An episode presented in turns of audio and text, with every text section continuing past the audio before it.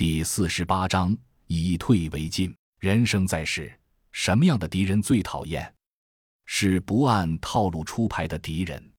什么样的敌人最最讨厌？是明明不按套路出牌，自己却无可奈何的敌人。什么样的敌人最最最讨厌？是明明不按套路出牌，自己却还得作为自己人支持他、捧着他、表扬他。哪怕让自己心里暗暗滴血的敌人，高永亮高领导的心中就有这样一种纠结。甄孝阳和洛奇的提议非常精彩，但那是对别人而言。对于他高永亮来说，他所追求的、期待的，已经远远超过了人们的普遍认知。所以，在这个提议被提出，众人纷纷应和。甄洛二人以非常热切的眼光望着自己时，高永亮内心的纠结几乎到了定点。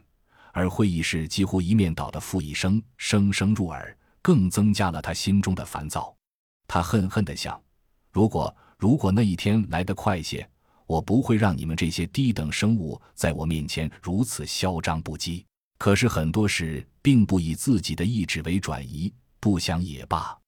他猛眨了几下眼睛，让自己回过神来，见大家讨论的热烈，已然将真洛二人的设想演变成了一套完整的战术。知道民意不可违背，于是安慰自己道：“反正还需要一些时间，那就原地固守吧。我们一起等待，等待审判日的到来吧。”想到这里，高领导抬起头来，微笑着看着真洛二人。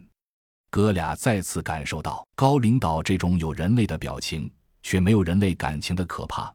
那眼神就像一潭死水，古井不波，仿佛拥有强大吸引力的黑洞。充满着吞噬和毁灭的气息，二人强压住心情震荡，顶住压力，直视着高领导。时间过去了一分钟，但哥俩却觉得仿佛过去了一年那么久。高领导突然哈哈大笑起来，笑了一会儿，轻轻鼓着掌道：“后生可畏，后生可畏。”杨正接过话：“老高，你也觉得这办法可行吗？我就知道问这两个小子准没错。”高领导无可无不可的点头，嗯了一声。安排到：“参谋长，制定具体计划，全体人员即日卸装，赶赴安阳。火车守备由 C 师承担，立即执行吧。”一切都按照甄洛二人与吴所长设想的方式进行着。